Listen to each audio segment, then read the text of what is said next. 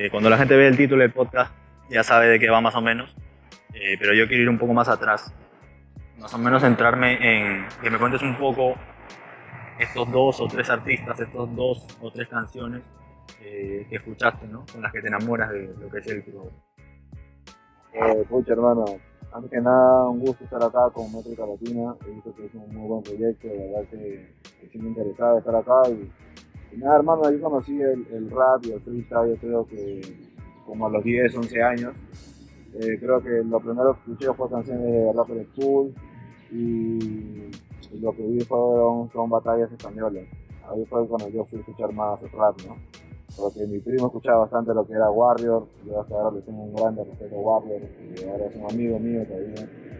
Y nada, este, me dedico a, a las batallas, luego conocer el rap y, y, nada, yo creo que fue más por, por las batallas y por Rapper School, ¿no? Entonces, Claro, claro, y creo que son, son varias personas que tienen como referentes a, a Rapper sí, School. montón, mano. Claro, claro. Mira, o sea, tu nombre en general se asocia a lo que es Raptonda, pero son muy pocas personas las que saben o sea, cómo es que nace eh, este lugar, porque o sea, el, el lugar físico ya existía, eh, pero o sea, yo tengo entendido que como que para 2012 eh, la gente como que se empieza a reunir. Eh, ¿Quiénes son estas primeras personas que, llegan a este lugar? Eh, las primeras personas en realidad no, no, no fuimos los que llegamos en, ese año 2012-2013. Eh, eso viene de antes. Este, en ese anfiteatro hacían movidas de hip hop, no solo de batallas. mejor dicho, no era de batallas, era de tema. Se llamaba SM32. ¿Ya? Ese lugar era como el lugar representativo de San Miguel donde bajaban a, rapear gente de otros lugares. Pero si te hablo del año, si no me equivoco, 2008, 2009, 10. Y justo ellos ya habían dejado hacer eventos, dejaron esa, esa continuidad, como que el, lugar quedó ahí. Y luego de dos años, en 2012-2013, eh, Natarzono yo, junto a Encías, junto a Lucho Huáscar, Troque, eh, todos éramos un grupo pequeño de 8 8 amigos que de alguna manera volvimos a reactivar ese lugar, pero ahora con.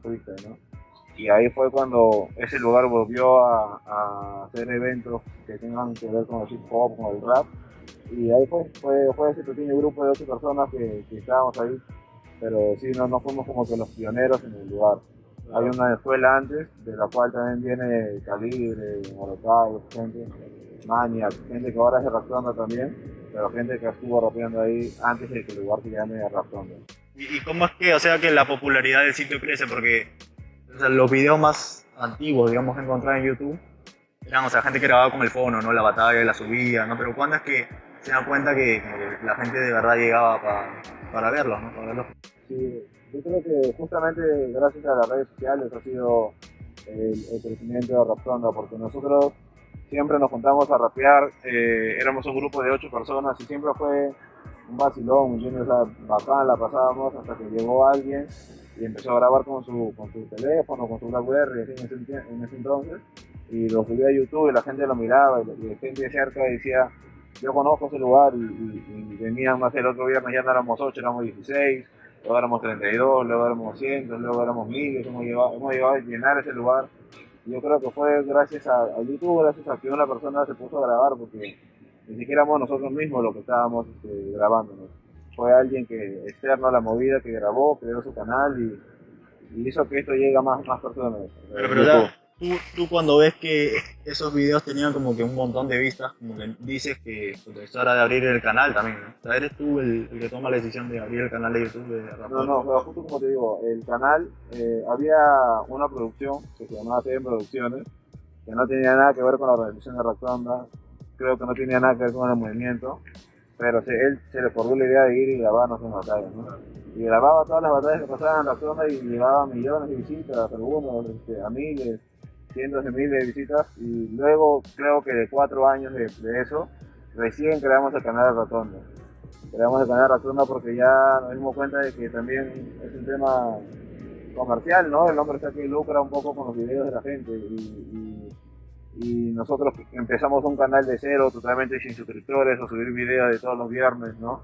No solo subíamos batallas eh, famosas como lo hacían en este caso, subíamos todas, todas las rondas. Si una batalla se hacía viral o no era cuestión de, del nivel que den ellos, pero no era que se subía solamente las batallitas. y el canal fue creciendo y creo que fue en el año 2015 que creó el canal, 2016, no me, acuerdo bien, pero se llegó a, los 100.000 suscriptores y me llevaron mi perfil y todo, y como que fue, fue, fue chévere poder hacerlo por nuestras propias manos, ¿no? Elegante. Y dime, el nombre en sí, o sea, tanto Raptonda como Fox, o sea, ¿cómo, cómo es que nacen estos nombres? Eh, Fox yo me hago llamar creo que desde antes de que, de que yo rapé, así cuando, cuando yo vi en la calle un, un sticker que decía Fox de la marca Fox, me gustó y, y yo empecé a grafitear con ese nombre porque yo era grafitero, pero así como todos, ¿no? Grafitero de salón. Y, y ponía Fox, así me quedé con eso, hermano, me quedé con eso, llegué a las batallas y ya me hice llamar así. Y luego cuando intenté buscarle un significado o una razón, creo que la razón que le encontré fue que el, el zorro es un, es un, animal muy, muy astuto, muy, muy ágil cuando quiere conseguir algo, ¿no? muy, muy inteligente para conseguir algo y, y, me caracteriza un poco. O sea, yo cuando, cuando quiero algo me enterco y hasta lograrlo, ¿me entiendes? Y por ahí le encuentro el significado, pero, pero sí, Fox, yo me hago llamar desde antes de empezar a, a. Ok, y el nombre de Raptonda también por ahí. El nombre de Raptonda yo sí me acuerdo que, que nació junto a Ancida, que ahorita mi, mi hermano es presentador oficial de Batalla Red Bull, este, es leyenda de, de boxeo acá en Perú. Y yo con él un día estábamos así eh, carreando, cantando en los carros, en chivolos, y el lugar se llamaba este, Reu Rotonda, o claro. Freestyle en la Rotonda, así como lo, como lo que es.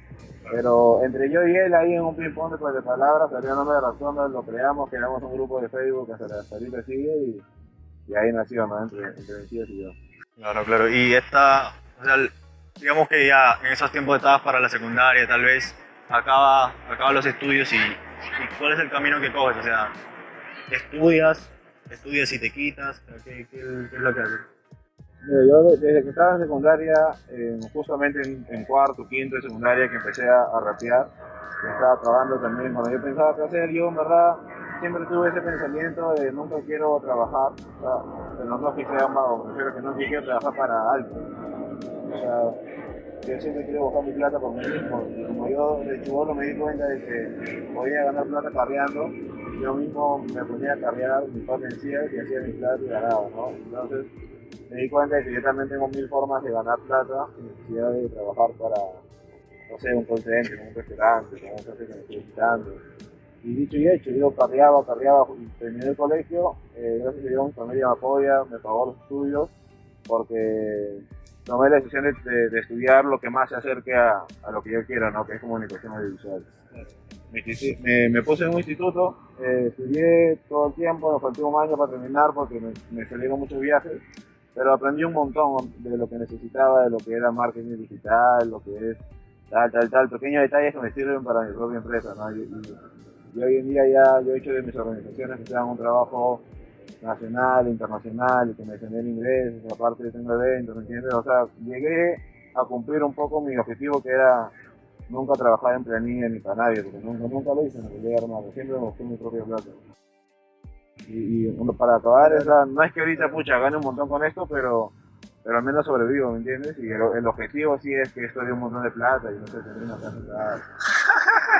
de todo, todo. Dime, pero esta, digamos, en este intento de autogestión, eh, cuando ya, bueno, creas el canal y todavía no monetizaba, o sea, ¿cuáles eran las maneras en las que conseguías auspicios? Por ahí Sumeria me decía que o sea, cuando ya se presenta un evento importante, las marcas de ropa, fácil, eh, lo que es todo el look, ¿no? El pelo, o sea, ¿cómo, cómo autogestionabas el, el mismo espacio? ¿Cómo el dinero? Eh, Mira, mis tiempos, hermano, yo tuve la suerte de que la gente de, de mi barrio, como Calibre, Mordecai, Gasper, ellos este, eran bien, bien conocidos, ¿me entienden? Bien, bien conocidos y se presentaban en varias discotecas, ¿ya? En varias discotecas y ellos, eh, para, como no podían chocar siempre, buscaban con quién enfrentarlos. Y yo, yo casi siempre era la, la opción para batallarlos, ¿me entiendes? Para que haya batallas en el, en el, en el lugar. Y justo en mis comienzos fue donde más he podido facturar con la pinta porque un fin de semana íbamos a 7, no, 7 no, 5, 3 discotecas por noche, ¿no? donde me daban mi plata, mi plata, mi plata, era un trabajo, ir a batallar, hacer chongo, para batallar. Y, eso lo viví en una experiencia muy novata de mi vida, hermano, cuando yo no sabía que eso era plata. tuve esa oportunidad. Y luego, sí, como dice Sumerio, ahora han pasado los, años y, y, muchos hemos crecido y las marcas cuando te buscan, ya uno no se emociona tanto como diciendo, uy, una marca me quiere, sino tú también te pones a pensar por qué te quiere la marca y bla, bla, y, ya cada uno busca su manera de, ganárselo, ¿no? Pero sí, lo, que, lo de las marcas es algo, algo claro, porque si una marca quiere que le hagas publicidad, tú también tienes que ganar algo, creo que ya todos, tienen que tener claro eso, ¿no? Claro, claro, claro. Mira, he estado también chequeando, digamos, fuera de las batallas, han habido presentaciones eh, gente que no, que no, que no necesariamente batallado, que también hacía otras cosas. Encontré un video de Acapela, el, venezolano. Eh, ¿Cómo es que llega él a, a, Él, es, que él viene para un evento que se llama Un Millón Más Nada. Eh, justamente a ese evento yo, yo era muy amigo del organizador, era un evento solo de temas donde él era estelar. Y la persona que, que organiza el evento me dice, vamos a Trujillo, me dice, y yo me fui a Trujillo con, con él, con Acapella y con su manager. Nos quedamos como cinco días en Trujillo. Y yo con Acapella formamos una amistad bien chévere, bien este. Pero yo era su super fanático, hermano, me sabía todos los temas. Pero ahí mismo lo traté como un, como un caos, como un pana más, y él se dio cuenta de eso. Y, nos hicimos bien brothers. Y cuando ya regresamos a Lima, porque él tenía el, evento principal, yo le conté que yo hacía batallas, que tenía un lugar, él me dijo que sí, había escuchado Rotonda, me dijo, quiero ir, hermano, quiero ir, quiero ir, quiero ir.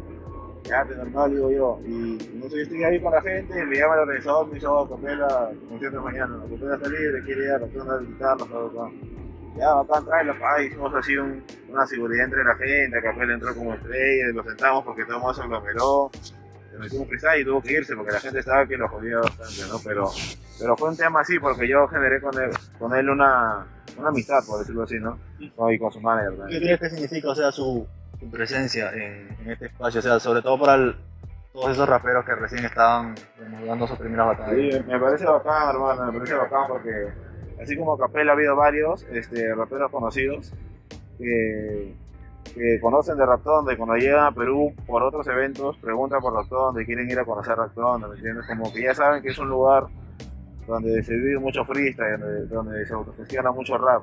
Y ellos mismos buscan visitarnos y nosotros contentos, ¿no? Porque así como a Capela han venido varios artistas internacionales a, a Y también peruanos, porque, o sea, hay como que como una sección en la que se presentan en conciertos, o sea, fuera de Son Infame, he visto a Igualas, ahí este, Strong Black también. O sea, estas, la idea de, de, bajar a ellos para que también haya su música en vivo, ¿es tuya? ¿O, ellos son los que también querían ser parte del...? Eh, yo creo que es, ambas, ¿no? Yo creo que yo, yo cuando hago mis eventos y tengo la oportunidad de repente de invitar a Loutra, a Sony Infame. Bueno, Sony Infame creo que sí es, claro, varias veces. Es varias veces porque ellos pertenecen a la casa de, de, la crew, pero, pero igual no le quita que ya no sean también artistas muy, muy fuertes en Perú, ¿no? Pero ellos, este, Gis igual, todos ellos es porque me, han conocido, los he conocido, nos hemos llevado bien, les he pasado la voz, o ellos me habrán dicho hay un espacio. Creo que ha sido viceversa, la vez he pasado ese tipo de situaciones, pero, pero bacán, o sea, con todos los que he compartido hemos tenido buenas, buenas experiencias. Está genial eso porque es como que ellos también tienen la oportunidad de, mostrar su música. Claro, aparte también para, para dejar en claro de que el el freestyle y, y, las canciones pueden ser cosas distintas, pero igual pues, pertenecemos a un mismo género y creo que podemos compartir público, ¿no? Yo, yo creo que siempre ha sido la mentalidad esa mía y, en Raptonda creo que siempre intento poner rap hay batallas, ¿no? De repente no en todos los viernes, pero cuando hay eventos grandes siempre quiero meter ahí un grupo de rap. Claro, porque eso es algo que me dijo Papicha en otro podcast, que vamos a dejar en la descripción del video. él sentía que hubo, hubo como una cierta división ahí en un momento porque como que al comienzo algunos raperos como que no veían al freestyle como algo importante. Entonces como hubo cierta división, pero de alguna manera lo que hace es como que contribuye a la unión. O sea, esa es como la meta al final del día. Mira, también sé que organizas como que lo que es Sangre Inca, ¿no? Este evento internacional eh, de batalla. Eh, creo que más es un poco de cómo nace, porque o sea, cuando el evento es internacional, implica más gastos también. ¿Cómo, cómo es que eh, bueno, para empezar, yo vengo haciendo Sangrinca ya eh, cinco años, pero con estos dos años de pandemia serían siete, pero no, no se puede. Pero, hermano, te lo juro que todos los eventos han sido autogestionados. Yo he tenido oportunidad de asociarme con marcas grandes y me refiero a asociarme al hecho de compartir el evento, pero yo he tomado la decisión de que no, porque ese evento siempre lo voy a trabajar y así, de cero, desde la primera audición hasta la final internacional. Y el evento planteaba hacer algo nacional, lo más hermano, en verdad, nacional, nacional, pero en el año 2015 me escribe Nieco de Colombia por mi hermano Henry, me dice, oh, él quiere venir, que bla, bla, bla, que quiero conocer Perú, y lo metí a la final nacional, y campeonó la final nacional, y, el evento se hizo viral porque es como que un colombiano ganó un evento en Perú, el evento reventó, le sirvió bastante a Sangre Inca, como Ñeco también que no era tan, tan reconocido, venía de BDM, pero sabía que se hacía un nombre. Y ahí el evento explotó, hermano. Y, la manera de autogestionarla que tengo es haciendo eso, yendo de barrio a barrio, haciendo audiciones. Los audiciones tienen un precio, ellos saben que para ganar el, esto entran al evento y así se va autogestionando. O de repente vendemos ropa, de repente tenemos amigos que en las audiciones venden pan con pollo, maracuyá. O sea, buscamos ingresos de todos lados y también a esto se agregan marcas, ¿no? Ahora también en todos estos últimos años las marcas les interesa bastante apoyar el freestyle peruano y nos buscan para ser auspiciadores del evento y, se agregan nosotros acá. O sea, sí trabajamos con marcas obviamente, pero no, no, no de manera así como que, ¿cómo te digo? O sea, que ellos toman decisiones de nuestros eventos, ¿entiendes? No, ellos somos auspiciadores. Al menos mi, evento lo trabajo así, como auspiciadores, bacán, nos llevamos chévere y todo, pero las decisiones las toma el colectivo de Rotonda, el grupo, la organización. Y nada, así de esa manera hemos autogestionado traer gente de afuera. Hemos traído últimamente a Cacha, Zaina, gente fuerte. El evento se ha hecho más nombre y creo que el esfuerzo que le metemos se refleja en el internet y en el apoyo que tiene y así podemos hacer más grandes cosas. Con más apoyo de la gente, un, un evento autogestionado puede crecer más. Si la gente no apoyaría el evento, el evento sería sería muy bajo porque no habría los recursos para invertir en, un proyecto tan, tan, grande. ¿Y más o menos cuánto es que cuesta una sangre inca, o sea, pre-pandemia? O sea, mm, por ahí escuché que estaba como para los 10.000, más o menos. Pero... O sea, depende, hermano, porque hacer una internacional, ya saca tu cuenta, más traer gente de, Chile, Argentina, de México, ¿no? Y esa gente acá no viene y se va, también come, sea, es, es cosa de calcular nomás, pero pero sí, no, el gasto sobrepasa ese número, hermano, verdad es más lo que, lo que, lo que se, lo que se vive, hermano, después de hacer tanto, tanto chamba y aparte del gasto, es la satisfacción de haber hecho un, evento gratis para la gente internacional. Yo creo que es el, mayor pago que, que, puedo tener ahorita con, con, cualquier evento que tenga que ver con San ¿no? Y también en, yo vi este, la, la, la final con Zaina, estaba viendo eso. Y también encontré como que un clipcito en el que la, la, municipalidad, o sea, la misma municipalidad de San Miguel, bueno, un representante, no el mismo alcalde, como que hace el contacto con ustedes para decirles que el siguiente año sea 2020, ¿no? Cuando empiece la pandemia, que sigan para los domos. Claro, o sea, eh, e, esta idea de, digamos, de apoyar a la juventud, ¿e, ¿es de la misma municipalidad? Sí, la, municipalidad de San Miguel siempre siempre como han respetado como que el espacio, ya saben que es un lugar para hacer arte y nosotros hacemos arte. Eh, siempre han apoyado. Eh, en esa ocasión de que alguien se paró, fue un amigo, Leonardo, en ese momento trabajaba en la municipalidad, ahora ya no trabaja ahí, si no me equivoco. Pero él creo que sí, sí, este, estaba bien comprometido con Ratonda porque no era el típico apoyo que te dan, que te dicen ya y punto, no, él iba contigo, si, si necesitaba movilidad, con su propio carro iba, te traía un artista, estaba al pendiente, qué pasaba, si había un problema, él no, no sé, eh, no era como que simplemente terminaba el evento ya, sino buscaba solución porque sabía que había gente haciendo música. Pero la municipalidad siempre ha apoyado, pero como que apoya, ¿me entienden? Te dan el espacio y listo, ¿no? Porque todo lo demás lo, gestionamos nosotros. En el caso de Leonardo, de Marco Cabrera, como que dos, tres personas que, que, me preguntes si te menciono, creo que sí ha habido gente que ha entrado a juventudes bien interesada en, en apoyarnos y y han puesto más de su parte. Pero lo normal es un apoyo básico. O sea que si es que no hubiera habido cuarentena, pandemia, todo lo que vino, eh, se iban para los domos. Ah, sí, o sea, sí, porque ellos lo habían dicho, lo habían propuesto. Igual, no sé, a mí como que ese lugar es el que me representa, ¿me entiendes? O sea, a mí en los domos me hubiese gustado hacer un evento, hacer cosas en el domo, la rotonda va en el domo, pero yo no quería ni quiero cambiar el, el, espacio. Yo Claro. ahí me siento cómodo, ahí me siento como en casa y, y así que chico, que grande, ahí quiero estar. Claro, hasta, que me, hasta el turno hasta que me toque ir. ¿no? Claro, claro. Porque hay como que ventajas y desventajas, como me dices, ¿no? El espacio puede ser más grande, más comodidades, pero en sí lo que representa es como que difícil. Claro, hermano.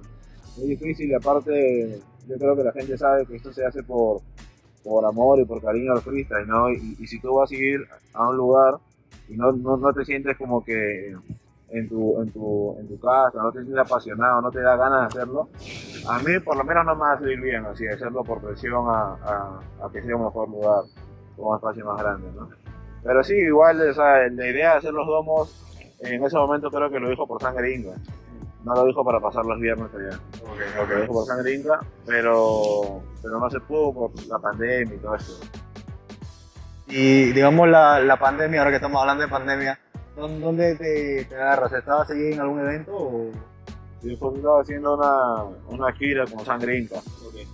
Estaba haciendo una gira de Sangre Inca con, con un brother, estábamos de viaje por todo el sur, hasta Tacna, para allá, y, y yo me fui con la noticia de que iba a venir el COVID, así, pero al principio nadie creía en el COVID, o bueno, nadie entendía el COVID, y yo me fui igual y me agarré en Arequipa, se cerraron las carreteras, todo, yo estaba ahí fregado, hermano, no podía salir de Arequipa. En conclusión, viví en Arequipa como tres meses. Sea, los tres, cuatro primeros meses que hubo la pandemia, la viví en Arequipa, hermano. Nos íbamos a quedar dormir en la calle casi, hermano, porque no había presupuesto Claro. para pagar tanto hotel. Pero un brother nos dio hospedaje en un departamento bien chévere, nos quedamos ahí. El pata quería que nos quedemos, el pata era un fanático del freestyle, que se terminó siendo nuestro amigo, ¿me entiendes? Porque era alguien mayor que nosotros, pero nos conocía y, trató, de ser lo mejor posible y nos trató como si estuviéramos en nuestra casa, hermano. No quería que nos regresemos. Y al final el gobierno abrió por página web para gente que estaba en provincias. Nos registramos y de suerte nos llaman, hermano, y en avión nos traen a, Perú, a, a Lima. Gratis, hermano. Nos estuvieron una semana acá en Miraflores en un hotel frente de la playa, hermano. Por, por cuarentena, porque tenía que guardar distancia y hacer la prueba, todo eso.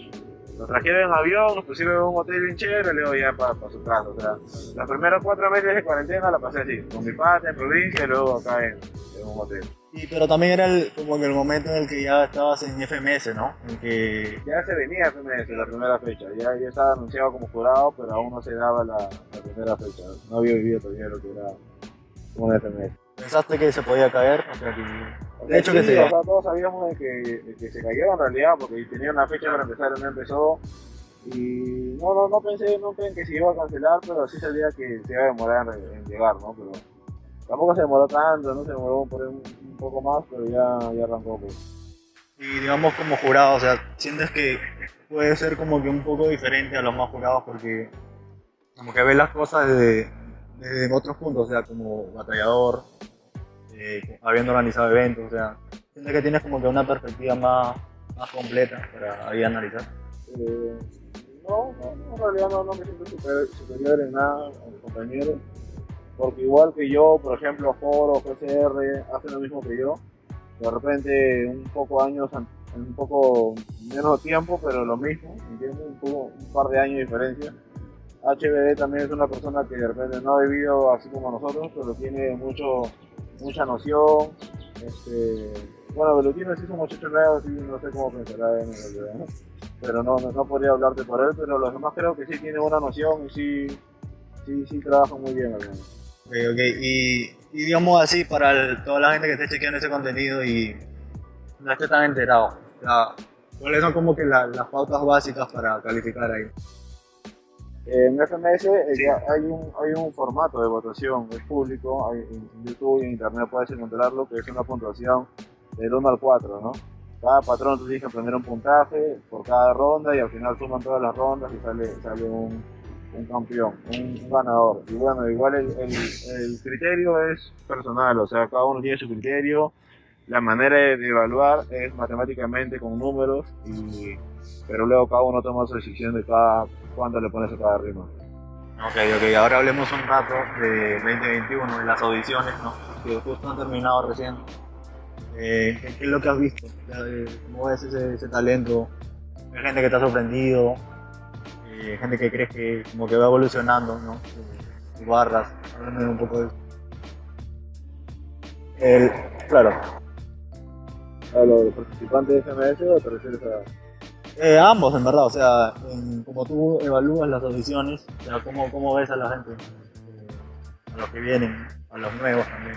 Sí, sí, los veo muy, muy duros, hermano. Yo creo que el nivel ha crecido bastante, bastante, bastante. Y ya no es igual que antes, que el freestyle era muy, muy fácil, muy espontáneo. Ahora los muchachos exigen mucho, son muy, muy, muchas estructuras, muy técnicos y creo que eso le da una cara más chévere y más innovadora al freestyle. Así que creo que sí ha mejorado bastante.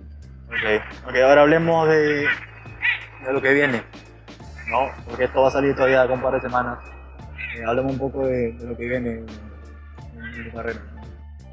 Eh, yo ahorita nada, hermano, vengo planeando hacer sangre Inco internacional, sea con público, sin público, para marzo de este año que viene. Eh, tengo un internacional pendiente, tengo ya un campeón de sangre Inca en Estados Unidos, uno en Ecuador, en Bolivia en México y, en Chile. Y estoy esperando poder hacer algo, ¿no? Pero tampoco me quiero adelantar, de repente los traigo ahí en tercera ola Claro. y no, no hay los recursos como para arriesgarse, ¿no? Pero yo creo que para marzo ya sí se puede hacer. Así que si viene eso, eh, con Sangre Inca, esperamos también volver con Raptonda cuando aquí en San Miguel ya dejen hacer eventos presenciales. Y nada, lo que se venga, también apoyando ahí con la gente de Red Bull, que, estuve viendo las audiciones de, las clasificatorias. Y, y nada, hermano, esos son, esos son los. O bueno, y FMS, ¿no? Claro, FMS, lo- lo la siguiente temporada que venimos con todo también. Ok, y nos puedes adelantar algo de, o sea, de lo que viene de FMS ahí eh, para América Latina. ¿Hay algo, algo que se pueda decir o Eh, en verdad yo no sé mucho, yo no sé, yo, yo no, no, yo solo voy a hago mi trabajo, pero lo que sí lo que sí le puedo contar a la gente de América Latina es que se informen sobre el ranking de ascenso, que es la manera de, claro.